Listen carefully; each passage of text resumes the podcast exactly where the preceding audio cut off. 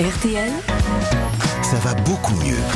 Voilà, et vous le savez, chaque semaine, on passe au crible un aliment pour en mesurer les vertus. Et cette semaine, c'est le brocoli, votre légume favori. Ah oui, franchement, le brocoli, il faut absolument en manger régulièrement. Ouais. Déjà, petit portrait robot très rapide.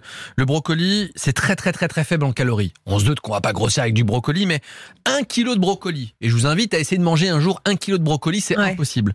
C'est 300 kilocalories. 300 kilocalories, ça parle à personne. Mais si je vous dis qu'une simple part de pizza, c'est 250-300 kilocalories, vous avez déjà l'élément de comparaison que le brocoli, ça fait Incroyable. vraiment, vraiment, pas grossir. D'accord. Il est composé à plus de 90% d'eau, très peu de sucre, des protéines malgré tout intéressantes, alors que c'est un légume. Et puis vous avez quasiment pas de gras, donc c'est vraiment à ce niveau-là 100% gagnant. D'accord, ça fait péter le brocoli. C'est une expérience personnelle, c'est une affirmation. Bah, c'est une affirmation, figurez-vous, mais parce que ça me passionne et que je trouve ça intéressant. Non, mais c'est vrai ou pas? Ça fait des gaz. Oui, ça peut donner des gaz. Merci. Des, des inconforts intestinaux contre lesquels il y a toujours des solutions comme le charbon, docteur. Exactement, le charbon, effectivement, qui absorbe les gaz. Je crois que vous êtes une Mais tout le monde le sait, vous savez, depuis des années, ils me suivent dans Nous voilà bien.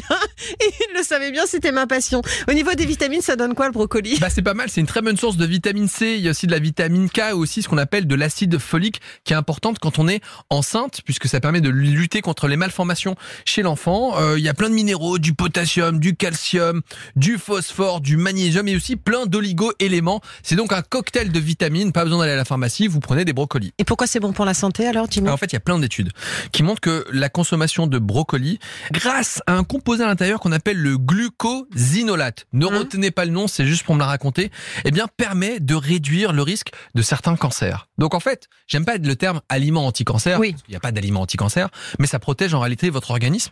Et on a aussi montré qu'il y a des antioxydants dans le brocoli qui permettent de protéger des maladies cardiovasculaires et de ce qu'on appelle les maladies neurodégénératives, comme la maladie d'Alzheimer. Donc franchement, Bon, génial. Ça, c'est pour la santé.